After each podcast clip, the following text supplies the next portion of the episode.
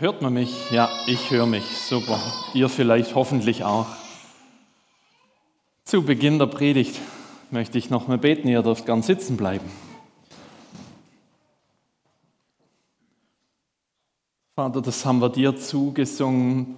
Wir wollen dort bleiben, wo wir dich sehen.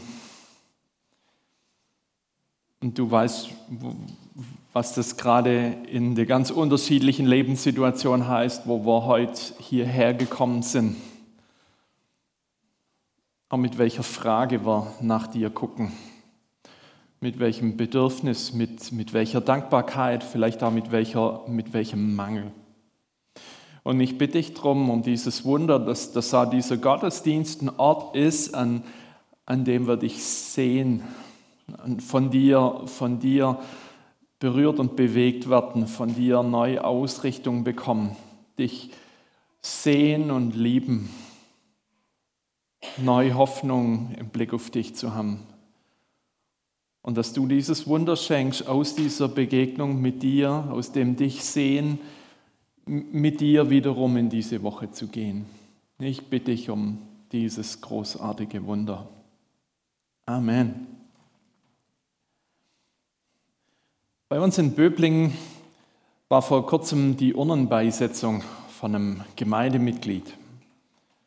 Beisetzungen haben immer was hochgradig Emotionales. Da kommen ganz viele Leute zusammen, sowohl Familienangehörige, Freunde, Menschen aus der Gemeinde, die zu diesem Menschen, der jetzt nicht mehr in dieser Welt ist, eine enge Beziehung hatten. Und als, als Pastor hast du irgendwie so ja, den, den Job des, dessen, der durch diese Kiste führt, durch diese äh, Beisetzung und gleichzeitig ja auch irgendwie betroffen ist. Und eins der, der bemerkenswertesten und auch gleichzeitig der irritierendsten Dinge für mich bei, einer, bei so einer Trauerfeier ist es, innerhalb von, von ein paar Minuten das Leben von einem Menschen zu skizzieren innerhalb von ein paar Minuten ganz grob das zu zeigen, was du von diesem Lebensweg, der über Jahrzehnte lang gegangen ist, weiß und erzählt bekommen hast.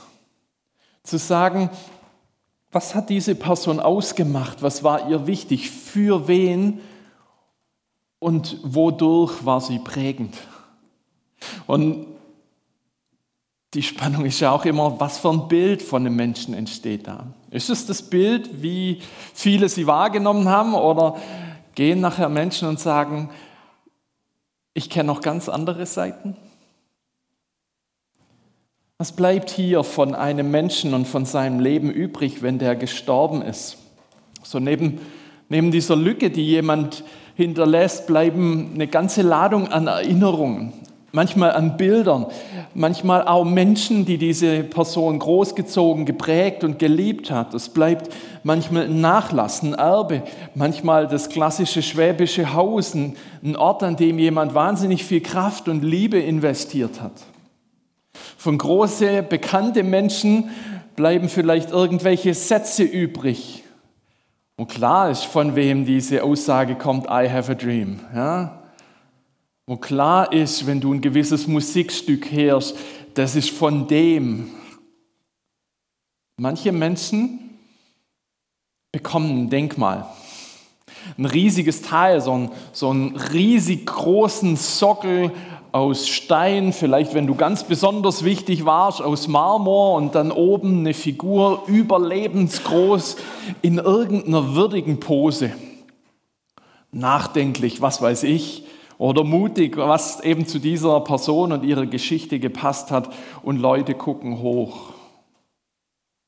Was bleibt von einem Leben und was für ein Bild bleibt vom Leben eines Menschen?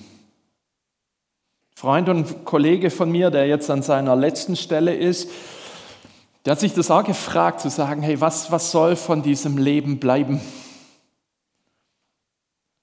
Und der Text den ich heute mit euch angucken möchte, das ist so der Abschluss einer Reihe über einen Mann, von dem man meinen könnte, der ist so überlebensgroß in der Bibel. Wenn jemand, wenn jemand nach Jesus versteht sich, hier so eine riesige von, äh, Säulenstatue von sich hier hätte mit einem großen Marmorsockel, dann müsste es er sein. Dann müsste es Abraham sein. Abraham, dieser Mann, der ein Leben geführt hat zwischen einem unglaublichen Vertrauen zu Gott, mit Höhen, dass es knallt, und aber gleichzeitig mit Tiefen, mit Vertrauen und Versagen, mit erfüllten und noch unerfüllten Versprechen von Gott. Und von ihm, von ihm gibt es keine berühmten letzten Worte. Ja, von manchen Leuten gibt es berühmte letzte Worte, von ihm nicht. Aber es gibt einen Abschnitt in der Bibel, der, der zusammenfasst, was sein Leben ausgemacht hat. Und in den mag ich euch heute Morgen mit reinnehmen. Ihr findet ihn im Hebräerbrief, im Neuen Testament, im Kapitel 11, die Verse 8 bis 19. Da wird es beschrieben. Aufgrund seines Glaubens gehorchte Abraham, als Gott ihn rief. Er brach auf zu einem Ort, den er als Erbe bekommen sollte. Und er zog fort, ohne zu wissen, wohin er kommen würde. Aufgrund seines Glaubens lebte er als Fremder in dem Land, das Gott ihm versprochen hatte, ein Land, das für das ihm fremd war. Er wohnte in Zelten mit eben seine nachfolgende Generation mit Isaak und Jakob die Miterben derselben Verheißung waren. Er wartete nämlich auf die Stadt, die auf festen Grundsteinen steht, die Stadt, die Gott selbst geplant und gegründet hat. Aufgrund ihres Glaubens erhielt sogar Sarah die Kraft, Mutter zu werden, obwohl sie keine Kinder bekommen konnte, denn sie war schon zu alt.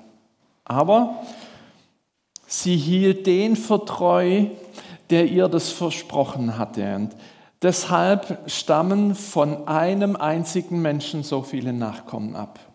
Noch dazu von einem, der schon zeugungsunfähig war. Sie wurden so zahlreich wie die Sterne am Himmel, wie der Sand am Meeresstrand, den man nicht zählen kann. Sie alle sind im Glauben gestorben, ohne das, zu, ohne das empfangen zu haben, was Gott ihnen versprochen hatte.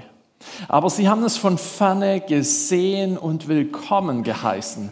Und damit haben sie bekannt, auf der Erde nur Fremde und Gäste zu sein. Wenn sie so etwas sagen, machen sie nämlich deutlich, dass sie eine Heimat suchen. Und dabei haben sie sicher nicht an die Heimat gedacht, aus der sie einst fortgezogen waren, denn sie hätten ja Zeit genug gehabt, dorthin zurückzukehren. Nun streben sie aber nach einer besseren Heimat, nämlich nach der Heimat im Himmel. Und deshalb schämt sich auch Gott nicht dafür, ihr Gott genannt zu werden. Denn er hat für sie die Stadt vorbereitet. Aufgrund seines Glaubens brachte Abraham Isaak als Opfer dar, als er auf die Probe gestellt wurde. Er hat also seinen einzigen Sohn als Opfer dargebracht. Dabei hat ihm Gott doch das Versprechen gegeben und zu ihm gesagt, die Nachkommen Isaaks sollen als deine Nachkommen gelten. Abraham rechnete damit, dass Gott auch Tote auferwecken kann. Und daher hat er Isaak als ein Zeichen dafür auch lebendig zurückbekommen. Wenn es hier in diesem Text, in dem wahnsinnig viel los ist, einen, einen Punkt gibt, der Abraham insbesondere beschreibt, ist es, ist es diese Formulierung, die immer wieder kommt. Dass es heißt, aufgrund seines Glaubens. Aufgrund seines Glaubens ist Abraham damals losgezogen in ein Land, das er nicht kennen konnte. Gott schickt ihn irgendwo hin und er hat keine Ahnung. Er könnte überall rauskommen. In Oberschwaben, in Böblingen mit seinen, gut, dort hat es noch keine Baustellen gehabt, wäre vielleicht nicht ganz so schlimm gewesen, ja. Er könnte überall rauskommen. Aber er vertraut das auf Gott und geht los und kommt in diesem Land an, das heute Israel und Palästina ist. Aufgrund ihres gemeinsamen Glaubens sind Abraham und Sarah Eltern geworden, als hochbetagte Menschen. Abraham wird mit 75 Jahren losgeschickt von Gott in ein Land, das er nicht kennt, und er bekommt gleichzeitig in diesem Rahmen das Versprechen, hey, aus dir soll ein riesiges Volk werden. Und es beginnt mit diesem kleinen Kerl, den seine Frau und er im unglaublich hochbetagten Alter in Händen haben. Aufgrund des Glaubens. Und es ist eine Geschichte, die nicht einfach nur so kurz passiert ist, sondern aufgrund seines Glaubens konnte dieser Mann irgendwie das aushalten, über 25 Jahre zu warten. Aufgrund seines Glaubens konnte er Gott vertrauen, auch wenn das dieses Warten bedeutet hat. Und aufgrund seines Glaubens, so heißt es hier, war, war Abraham bereit, Gott seinen einen Sohn, sein eines Kind, als ein Opfer zu bringen. Wenn ich das ausspreche, kriege krieg ich selber als Papa von, von zwei kleinen Kerls kriege ich Gänsehaut ohne Ende. Und Abraham, der sicherlich nicht weniger Gänsehaut hatte und hat, sagt, okay Gott, wenn, wenn du das sagst, ich kenne dich, ich habe dich kennengelernt, ich, ich, ich bin bereit, mein Kind herzugeben. Diese Geschichte endet damit, dass dass Isaac nicht geopfert wird. Aufgrund seines, seines Glaubens war Abraham bereit, verrückte Dinge zu tun. Gott, auf Gott zu folgen, äh, auf Gott zu hören, ihm zu folgen.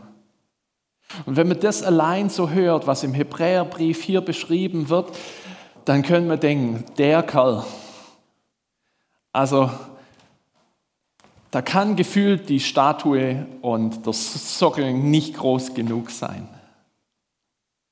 Wenn er aufgrund seines Glaubens sowas tun kann, diese Dinge tun konnte. Was hier an dieser Stelle nicht erwähnt ist, was nicht drinsteht, aber was die Hörer und die Leser dieses Briefs mindestens genauso wussten, war, was noch zu Abrahams Geschichte gehörte. Dass er zum einen aufgrund seines Glaubens Gott vertrauen konnte und gleichzeitig immer wieder diese wahnsinnige Herausforderung erlebt hat. Diese Sorge, diese Angst, kann ich Gott denn wirklich vertrauen? Neben dem Vertrauen steckt in seinem Leben eine große Portion von Zweifel und Versagen drin. Abraham hatte den Mut loszuziehen, aber unterwegs in Haran hat er mehr oder weniger Pause gemacht und ist erstmal nicht weitergezogen, obwohl er schon von Anfang an von Gott berufen war, in dieses Land zu ziehen. Er ist irgendwo mal rechts abgebogen und erstmal Jahre in Haran geparkt und Gott musste ihn dort erst wieder losschicken. Abraham ist derjenige, der zweimal seine Frau als seine Schwester ausgibt, weil er Angst vor den Menschen hat, weil er nicht darauf vertrauen kann, dass Gott ihn und Sarah beschützt. Trotz Gottes Versprechen zeugt er ein Kind mit seiner Dienerin Hagar, weil er denkt, boah, guck mich an, guck die Sarah an, wir werden nicht mehr Eltern. Und trotz Gottes Versprechen dass dieser Nachwuchs noch kommt, macht er Pläne hier, so wie es mit seinem Nachlass wird. Er ist schon bereit, sich seinen Verwalter, den Eliezer, zu schnappen und zu sagen, Kerle, du kriegst mal das Zeug, das mir gehört, du sollst das verwalten. Und Abraham und Sarah, beide, lachen an unterschiedlichen Stellen nicht auf eine fröhliche, dankbare, äh, vertrauensvolle Art und Weise, als Gott ihnen im hohen Alter, nach vielen Jahren dieses bestehenden Versprechens sagt, hey, ihr werdet wirklich Eltern. Auch das gehört zu diesem Abraham. Und die Hörer, die Leser des Hebräerbriefs wissen das. Die wissen das. Und so kommt es in diesem Mann so deutlich zusammen. Und trotzdem heißt es im Hebräerbrief aufgrund seines Glaubens. Was, was für ein Bauchgefühl entsteht, wenn du das hörst? Einerseits dieses vermeintlich wow, große Denkmal, das diesem Mann hier gesetzt wird im Hebräerbrief. Und zum anderen dieses Wissen, hey, das ist nicht er allein. Ja? Da, da gehören noch andere Seiten dazu, die, die ganz hart an diesem Denkmal sägen. Um ehrlich zu sein, bin ich wahnsinnig froh um diesen Abraham und diese Spannung, die er erlebt. Wir haben das vorhin gesungen, eben, boah, das, das, das ist das, was es immer wieder ausmacht, dieses, dieses Spannende. Zum einen Gott zu vertrauen, zu hoffen, zu glauben und zu beten und zum anderen es nicht in der Hand zu haben. Zu hoffen und zu beten und nicht zu wissen, wie es ausgeht. Und ich bin froh und dankbar, dass die Bibel so ehrlich und realistisch mit Menschen ist. Dass sie uns ehrliche Glaubenshelden vor die Nase setzt der vielleicht gefühlt gar kein so Held ist. Jemand, der auf Augenhöhe begegnet, dort, wo, wo du, wo ich, wo, wo ihr als Gemeinde, wo wir in Böblingen als Gemeinde immer wieder am Beten sind. Beten für verlaufende Asylverfahren, beten für, für eine Wohnung von Menschen, beten für einen Kita-Platz, beten für die Heilung von jemandem, beten für ein verrücktes Wunder, vielleicht dieses nicht weniger verrückte Wunder, dass zwei Menschen wieder miteinander reden können. Beten, dass jemand nicht seinen Glauben hergibt, weil es ihm gerade so hart und schwer fällt. Beten für neues Vertrauen auf Gott. Und da kommt diese Mischung irgendwie immer doch auch zustande. Zum einen dieses Hoffen und Vertrauen auf Gott und gleichzeitig dieses Gefühl von Zweifel. Ich habe es nicht in der Hand. Gott, bist du wirklich da? Machst du wirklich was oder reden wir am Ende des Tages an eine Decke? Abraham, so heißt es, er ist aufgrund seines Glaubens vor Gott gerecht geworden. Er konnte Gott vertrauen, auch wenn das wahnsinnig Warten bedeutet hat. Und bei diesen biblischen Personen könnte man manchmal denken, ja, die haben diese Herausforderung erlebt, wie Bär. Ja? Kein, wahrscheinlich keiner von euch oder die wenigsten hatten je die Herausforderung, dass Gott zu ihnen gesagt hat, zieh mal in ein komplett anderes Land. Nicht nur in der nächste Flecke, ja, sondern wirklich wohin, wo du noch keinen Plan hast. Trotzdem haben wir Herausforderungen. Beim Abraham könnte man meinen, die sind bei ihm so riesengroß, aber am Ende, am Ende war ja alles ein Happy End. Am, am Ende war auf seiner Liste überall ein Haken dran, seine Schäfle, wie man so schön sagt, im Trockenen und sein Leben hier so mit seiner ganzen Frage, die da war, wie der Schwabe so schön sagt, ein gemähtes Wiesle, ja? ein, eines gemähtes Wiesengrundstück. Da ist alle Arbeit erledigt, die Sache sieht gut aus und ist fertig. Nö. So ist Abrahams Leben nicht ausgegangen. Hier im Vers, Vers 9 siehst du ein anderes Bild von diesem Mann. Da heißt es, aufgrund seines Glaubens lebte er als ein Fremder in dem Land, das Gott ihm versprochen hatte. Ein Land, das ihm fremd war. Und er wohnte in Zelten mit Isaak und Jakob, die Miterben derselben Verheißung waren. Sein Leben lang ist Abraham ein Camper geblieben, einer, der zeltet, ein Nomade. Sein Leben lang hatte der keinen festen Wohnsitz im Sinn von einem Haus mit einer ordentlichen Nummer dran. Obwohl Gott ihm dieses Versprechen gegeben hat, dieses Land wird dir gehören. Die einzigen paar Quadratmeter, die ihm irgendwann gehört haben, war dieses kleine Stück Land, das er den Leuten dort abgekauft hat, um seine Frau zu begraben. Aber sonst ist dieses ganze Land nie sein Zuhause geworden. Und bei seinem Junior, dem Isaak, und bei seinem Enkel, dem Jakob, ging es genauso. Die sind lebenslang Camper und Nomaden geblieben. In einem Land, das Gott ihnen versprochen hat. Erst viele Generationen später wird es ihr echtes, richtiges Zuhause. Abraham, der hat auf Gott vertraut und gewartet, selbst wenn dieses Warten über seine Lebenszeit hinausgegangen ist. In Vers 13, da heißt es, sie alle, gemeint ist eben Abraham, Isaac und Jakob, sind im Glauben gestorben, ohne das empfangen zu haben, was Gott ihnen versprochen hatte. Aber sie haben es von ferne gesehen und willkommen geheißen. Und damit haben sie bekannt, auf der Erde nur Fremde und Gäste zu sein. Abraham und seine Nachkommen, die haben darauf vertraut, dass Gott dieses Land zum Zuhause ihrer Nachkommen macht. Sie haben Gott vertraut im Warten über ihr Leben hinaus.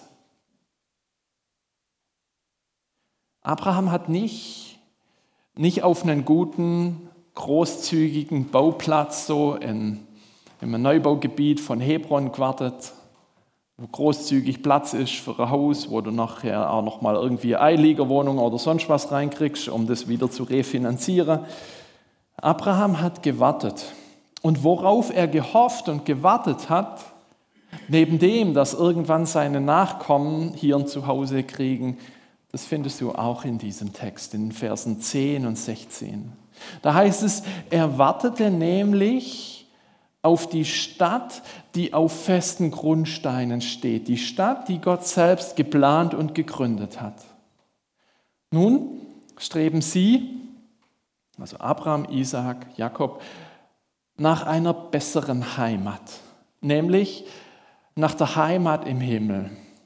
Und deshalb schämt sich auch Gott nicht dafür, ihr Gott genannt zu werden, denn er hat für sie die Stadt vorbereitet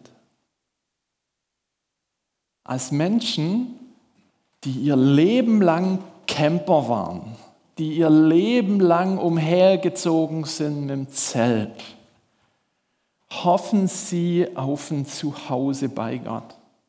Abraham vertraut Gott und hofft, wartend auf ein Zuhause in der Zukunft, das er jetzt noch nicht hat. Er wartet auf ein Zuhause Zuhause über das nicht mehr in dieser Lebzeit da ist. Ein Zuhause, das nochmal was ganz anderes zusätzlich ist als das, was er für seine nach, nach, nach, nach Nachkommen erhofft in diesem Land Israel. In der Offenbarung, das letzte Buch der Bibel, ist von, diesem, von dieser Stadt die Rede, die heißt wie ein neues Jerusalem. In Offenbarung 21 wird sie beschrieben. Es ist wenn du das schon mal gelesen hast, manchmal fragt man sich, was bedeutet dies, was bedeutet das, warum ist es genau so? Aber neben, neben all diesen Fragen, die vielleicht beim Verstehen da sind, ist der eine Hauptpunkt derjenige, der im Offenbarung 21, Vers 3 steht, dass es da heißt, sieh doch, Gottes Wohnung ist bei den Menschen. Er wird bei ihnen wohnen und sie werden seine Völker sein. Gott selbst als ihr Gott wird bei ihnen sein. Das ist diese Perspektive von Offenbarung 21. Das ist das, worauf ein Abraham von Anfang an hofft, dass Gott irgendwann sein Nachbar wird. Nein, dass Gott ihn zu seinem Nachbarn macht in diesem neuen Zuhause. Ganz ehrlich, bis zu dieser Predigt habe ich nicht irgendwie auf dem Schirm gehabt, dass Abraham auf das wartet, dass er diese Hoffnung hat auf etwas, das viel weiter ist als das, dass er irgendwo in, in Israel ein Zuhause findet. Oder dass zumindest seine Nach-Nach-Nachkommen irgendwo dort ein Zuhause finden. Dass er eigentlich mit Menschen, die heute mit Jesus leben, ganz nah an dem ist, nämlich, dass, dass wir wie er darauf warten, ein Zuhause bei Gott zu bekommen, bei Gott zu sein.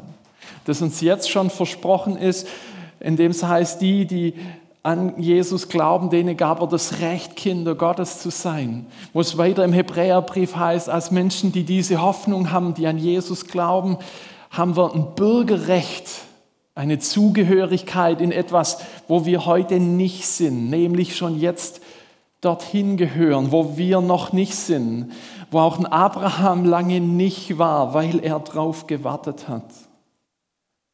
Es ist kein Vertrösten auf die Ewigkeit, weil es hier einfach blöd ist manchmal oder weil es sehr schwierig ist, sondern es ist dieses Vertrauen auf Gott und darauf, dass er auch dieses Versprechen erfüllt. Es ist so ein bisschen wie ähm, mit dem hier.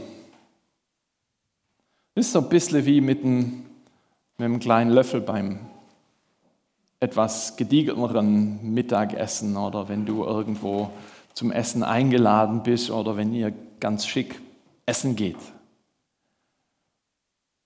Irgendwo hinterm Teller, nicht im Zentrum des Bildes, sondern irgendwo in Randlage, ist dieser kleine Löffel zu Hause. Und keiner käme auf die Idee, den kleinen Löffel zu schnappen, um den Hauptgang zu essen. Außer es hat keinen großen Löffel, du bist ein Schwab und es hat noch wahnsinnig viel Soße, ja, dann nimmt man zur Not auch noch den kleinen Löffel, aber es, es, es, ist, nicht, es ist nicht der Hauptpunkt von diesem, von diesem kleinen Löffel, der über deinem Teller liegt. Es ist klar, dass er eine andere Bestimmung hat. Schon in dem Moment, an dem du dich an diesen Tisch setzt, weißt du, dass es Nachtisch gibt. Manche, manche Leute mit, mit christlichem Hintergrund sagen, oh, ein kleiner Prophet liegt auf dem Tisch. Denn er zeigt, verweist auf etwas, das noch nicht da ist. Ja? Und so ist dann ja oftmals, ja, wenn du an diesen Tisch kommst, du hast noch nichts von dieser Schale Traube Cookie Nachtisch gesehen. Du hast noch nicht gesehen, welches Eis gerade unten noch in der Gefriere liegt. Du hast noch nichts davon gesehen, du hast noch nichts davon geschmeckt, aber du siehst diesen kleinen Löffel über deinem Teller liegen. Und es ist die Erwartung da, wurscht egal wie der Hauptgang wird, es gibt auf jeden Fall noch Nachtisch. Es gibt ja auch so Momente, wo das eine Hoffnung ist und die es vielleicht auch braucht. Und das beschreibt es ganz gut, was, was diese Hoffnung von Abraham und für uns ist. Beginn des Hebräerbriefes heißt es, der Glaube ist ein Festhalten an dem, worauf man hofft. Es ist ein Überzeugtsein von Dingen, die noch nicht sichtbar sind. Das macht diesen Glauben der Menschen der Bibel aus. Und einer, der der hier diesen Text auch ausgelegt hat, N.T. Wright, dieser Herr sagt, werden wir Gott weiterhin in Bezug auf seine Verheißungen vertrauen, wenn es wenig Anzeichen gibt, sie, ähm, dass sie sich zu unseren eigenen Lebzeiten erfüllen werden. Behalte ich das Vertrauen drauf, dass Gott seine Versprechen erfüllt? Selbst wenn ich das in diesen 60, 70, 80, 90 Jahre hier nicht erlebe, dann kann ich an, dieser, an diesem vorangekündigten festhalten. Zu sagen, hey Gott, ich, ich will dir vertrauen, auch wenn das jetzt wahnsinnig warten bedeutet. Manchmal ist es gut, im Warten auf Gott einfach nochmal Google zu schnappen und zu sagen, was sind jetzt Gottes Versprechen? Und mal zu lesen, was, was für Bibelstellen sind da. Und zu sagen, das ist dein Versprechen und ich halte mich dran fest. Manches davon werde ich vielleicht schon hier und jetzt erleben und manches wartet in der Ewigkeit, spätestens dort. Vielleicht ist es eine Chance zu sagen, hey, es ist Zeit für ein neues Gebet, zu sagen, Gott, ich warte auf die Erfüllung deiner Versprechen. Ich halte mich an dir fest und an dem, was du versprichst. Auch wenn ich es, auch wenn ich jetzt nur den Vorgeschmack, den Hinweis, nicht mal einen Vorgeschmack, vielleicht nur den Hinweis drauf habe, dass da was kommen wird. Es gibt diese Geschichte von einer Rentnerin, die, die sich ihren Pfarrer, ihren Pastor schnappt und zu ihm sagt, eins sage ich dir, wenn du mich beerdigst, ich will einen Löffel in meine Hand bekommen. Wenn ihr mich in den Sarg legt, ich will einen kleinen Löffel in die Hand gelegt bekommen. Und der Pastor fragt sie, warum um alles in der Welt, ja, warum willst du einen Löffel mit ins Grab nehmen? Und sie sagt zu ihm, es ist das Symbol, das Zeichen dafür, dass mehr kommt. Es geht eben nicht darum, sprichwörtlich den Löffel abzugeben, sondern ihn umso mehr festzuhalten in der Erwartung, worauf Abraham gehofft hat und worauf du und ich, worauf wir hoffen können, dass Gottes Versprechen Wirklichkeit wird. Wenn du möchtest, lade ich dich dazu ein, heute oder diese Woche dir nochmal Offenbarung 21 anzugucken. Vielleicht sagst du, boah, ich verstehe nicht alles, was da so gesagt und geschrieben wird. Aber das, was ich verstehe und sehe, das möchte ich festhalten.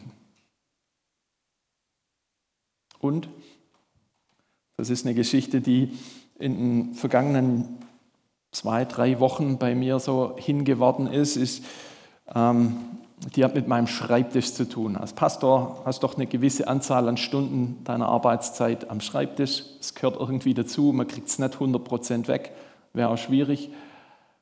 Und mein Schreibtisch ist kategorisch möglichst leer. Ich gehöre zu diesen verrückten Menschen, die, die im Chaos nicht arbeiten können. Also, manche würden sagen, das könnte tendenziös zwanghaft sein. Auf dem Schreibtisch liegt nur, was absolut notwendig ist.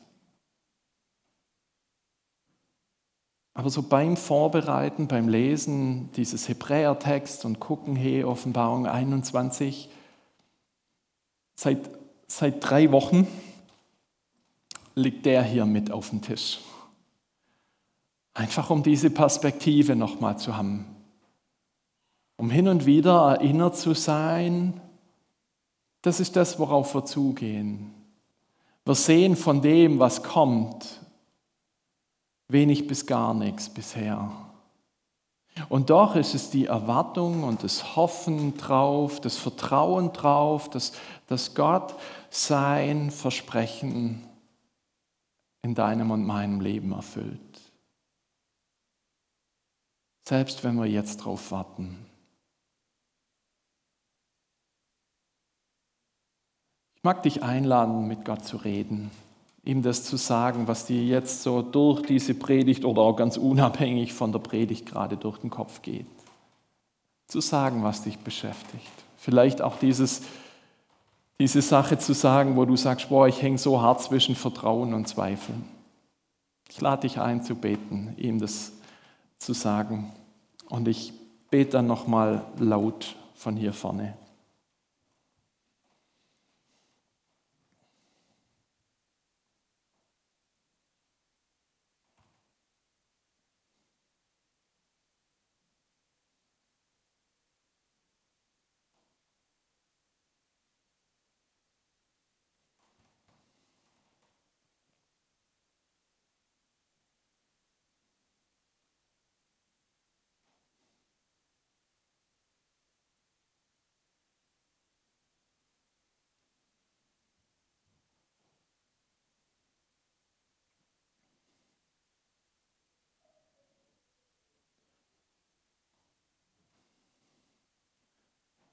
Vater, genauso wie in Abraham stecken wir immer wieder in diesem Warten drauf, dass du deine Versprechen Wirklichkeit werden lässt. Du siehst, wo, wo Gebete gerade an einer Sache hängen, am Hoffen, dass du handelst und Gebete erhörst, dass du im Leben von Menschen Gutes tust, dass du Heilung gibst, dass du Wunder schenkst, dass du in Menschen Dinge vollbringst, die wir für unmöglich halten. Wo wir glauben und hoffen, dass du gut bist und das kannst und glauben und hoffen, dass du es tust und manchmal in dieser Spannung drin liegen, dass wir es nicht in der Hand haben, nicht wissen, wie und wann du handelst.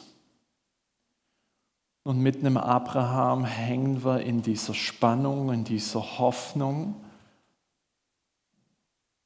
dass wir bei dir ein neues, schon jetzt ein neues Zuhause haben. Und auch wenn wir es jetzt in diesem Leben noch nicht sehen, ist es deine Wahrheit, deine Wirklichkeit und Gewissheit, dass wir bei dir ein Zuhause haben.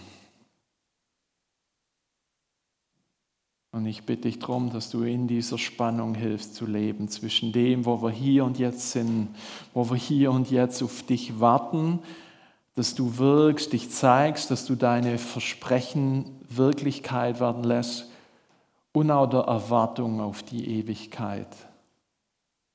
Dass spätestens dann, spätestens dann deine Versprechen voll und ganz Wirklichkeit sind. Amen.